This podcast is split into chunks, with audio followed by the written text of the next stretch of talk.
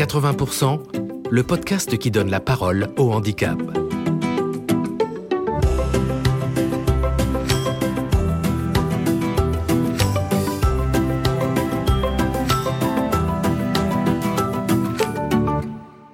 Quand on entend handicap, on a tous des idées reçues, mais le plus souvent on se sent plus ou moins concerné. Pourtant, une personne sur deux connaîtra au cours de sa vie une situation de handicap temporaire ou durable. D'ailleurs, saviez-vous que 80% des handicaps sont invisibles? Une maladie respiratoire, le diabète, de la dyslexie, la dépression ou encore une hernie discale peuvent mener à des situations de handicap. Et à une reconnaissance de la qualité de travailleur handicapé alors que cela ne se voit pas ou presque pas. Dans ce cas, le réflexe est souvent de ne pas en parler pour éviter le regard des autres, les jugements, ou simplement par crainte de voir ses compétences mises en doute.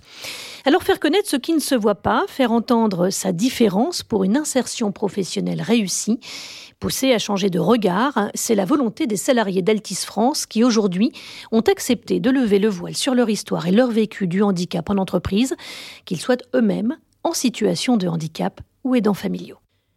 Avant de découvrir le témoignage qui va suivre, nous avons demandé aux collaborateurs d'Altis France s'ils comprenaient que l'on puisse avoir peur de parler de son handicap dans son environnement professionnel.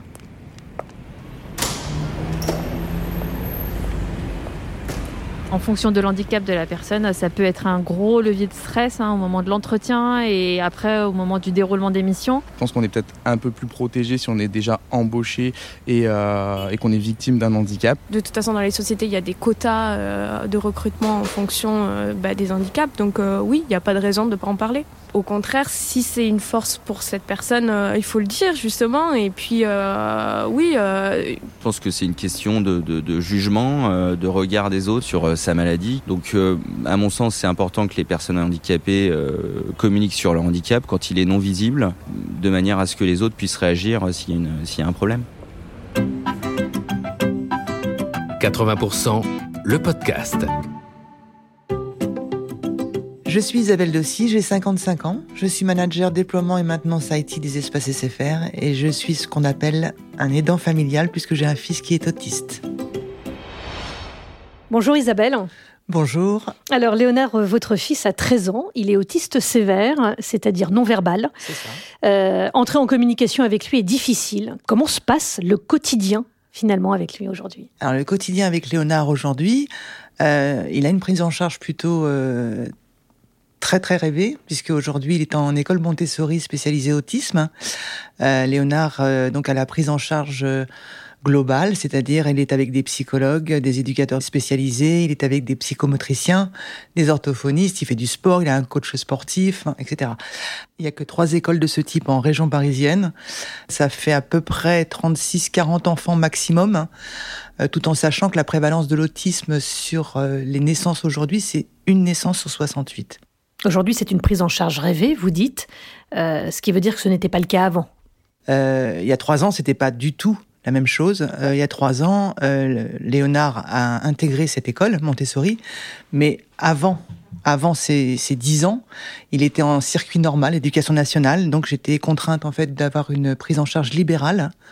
Euh, en parallèle, c'est-à-dire orthophoniste, le psychomotricien pareil, la, psychologue en, Skype à peu près toutes les deux semaines. Malheureusement, c'est la réalité de 95% des parents. Beaucoup doivent s'arrêter de travailler puisque l'éducation nationale ne peut pas forcément prendre les enfants à temps plein. C'est très très rare. Ou alors les autistes haut niveau, mais ils ont besoin d'accompagnement également. Donc euh, tant qu'on n'a pas d'autres moyens, en fait, on est aussi obligé légalement de mettre nos enfants à l'école. Voilà, sans compter les réflexions aussi hein, que vous avez pu essuyer euh, et que d'autres parents, d'ailleurs, tout parents peut essuyer euh, finalement face au handicap. Hein, oui, et, les, réflexions aussi de parents d'élèves de, la même classe qui allaient voir la directrice en disant bah, est-ce qu'il va pas retarder nos enfants parce que quand même, euh, voilà. Donc c'est un peu, on est un peu mis au banc, on est un petit peu les parias en fait de l'éducation dans un sens global du terme. Hein. C'est pas seulement pour nos enfants autistes, c'est aussi pour les 10, ce qu'on appelle les 10, vous voyez. Les handicaps invisibles sont très malmenés à l'école, surtout en primaire. Alors vous avez toujours euh, travaillé, hein, malgré tout ça, Isabelle, euh, et d'ailleurs la question de vous arrêter ne s'est absolument jamais posée. Jamais, jamais, parce que euh, c'est mon, mon oxygène. c'est mon exutoire, c'est ma vie sociale. C'est, euh, je, je, dois me battre en fait euh, pour mon fils, mais je dois me battre aussi euh, pour conserver mon emploi, euh, pour pour avoir cette espèce d'énergie en fait qui nous tire tous les deux vers le haut. C'est fondamental. Enfin, c'est c'est j'ai jamais jamais pensé à m'arrêter de travailler, jamais. Alors justement, comment est-ce que vous conciliez votre vie professionnelle et votre vie personnelle, votre vie de parent d'enfants handicapés euh, Ma vie globale, j'ai trois vies en fait. J'ai cette vie personnelle avec mon fils différent, j'ai cette vie professionnelle qui me prend beaucoup de temps et beaucoup d'énergie et que et que j'aime hein, parce que ça fait très longtemps que je fais que je suis euh, le groupe Altis. Et j'ai une troisième casquette en fait qui rejoint la première, c'est que je fais partie de collectifs de parents d'enfants handicapés et nous montons les dossiers pour euh, les présenter euh, au ministère chargé du handicap. L'entreprise est au courant de votre statut de parent aidant? Alors, les RH sont au courant de ma situation, en effet, d'un point de vue totalement informatif. C'est-à-dire que il euh, n'y a pas vraiment en fait d'adaptation spécifique que j'aurais pu demander à la RH. Euh, je suis toujours passée par mes managers directs, euh, étaient au courant tout de suite. J'ai besoin de le dire au cas où, par exemple, mon fils, euh, dans sa structure la journée, ait un souci ou que je dois, dois aller le chercher, ce genre de choses. Alors cette année, c'est encore plus parlant, puisque mon fils avait la chance d'être avec sa maman lorsqu'elle travaillait pendant la première période de confinement. Quelquefois, ça allait, et puis d'autres fois, non. J'étais obligée de dire, euh, je vous laisse cinq minutes en conf call, et je reviens. Ou je communiquais via Teams en disant, euh, petit souci, je reviens. Et ça, il n'y a jamais eu aucun souci. Aucun. C'est quelque chose qui me paraissait naturel de prévenir les gens, tout en ne rentrant pas dans les détails. Voilà. Et cette, ce premier confinement, on s'en est sorti intelligemment. Euh... Quand je vous écoute, Isabelle, j'ai le sentiment que vous ne voulez pas que votre vie perso transpire sur votre vie professionnelle. Alors, handicap ou pas handicap, j'ai toujours, euh, toujours très cloisonné ma vie perso et ma vie pro. Mais là encore plus, parce que en effet, il faut pas, faut que faut pas que ça soit un délit de faiblesse, le handicap de mon fils. C'est mon problème à moi. J'assume mon fils. Ça n'a pas à transparaître en fait dans ma production professionnelle, quoi qu'il en soit. Que ça puisse être une arme, j'y ai pensé.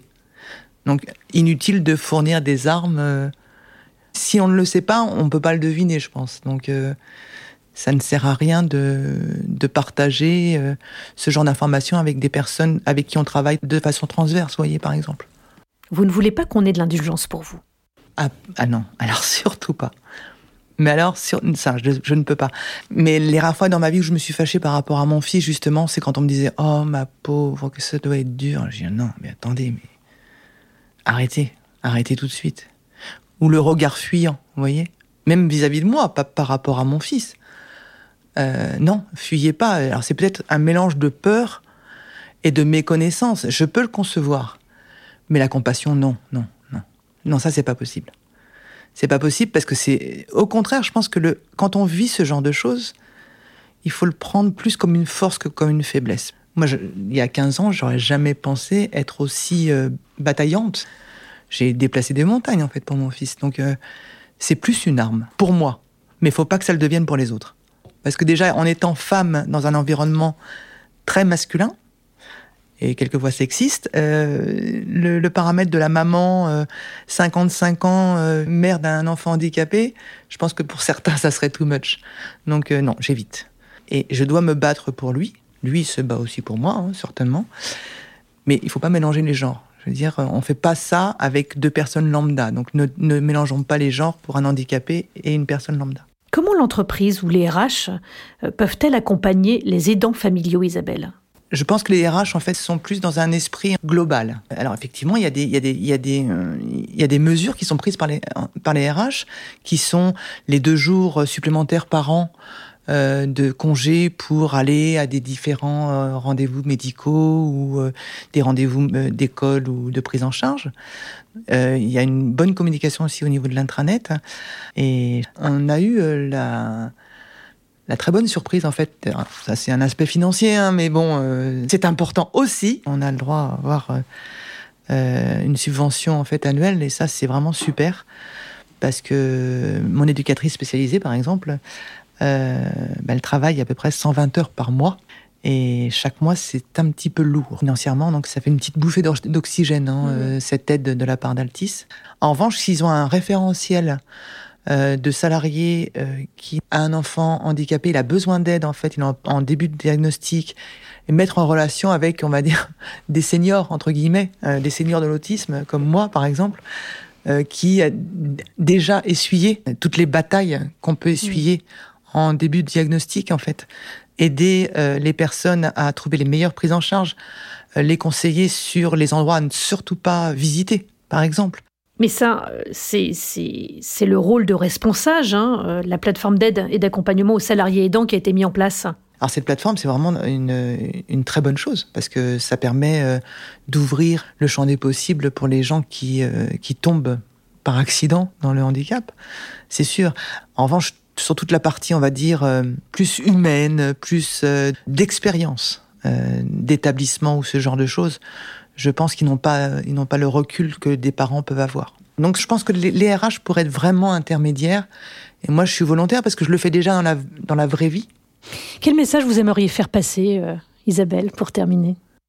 Moi, je suis fier, je suis de tout en fait. Je suis fier de mon fils, je suis fier d'appartenir au groupe Altis, je suis fier de pouvoir faire avancer mon fils en fait dans de bonnes conditions.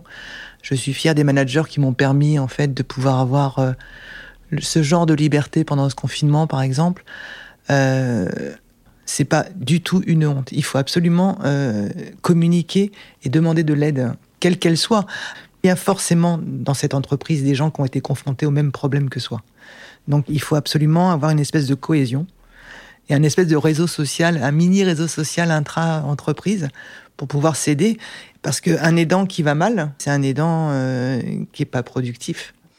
Voilà, faire un pas de côté pour changer de point de vue et changer son regard sur le handicap, qu'il soit visible ou non visible. Prenons le temps de mieux euh, nous renseigner sur la façon de construire une société plus inclusive.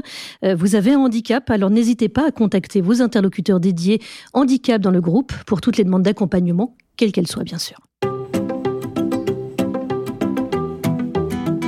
C'était 80%, le podcast qui donne la parole au handicap.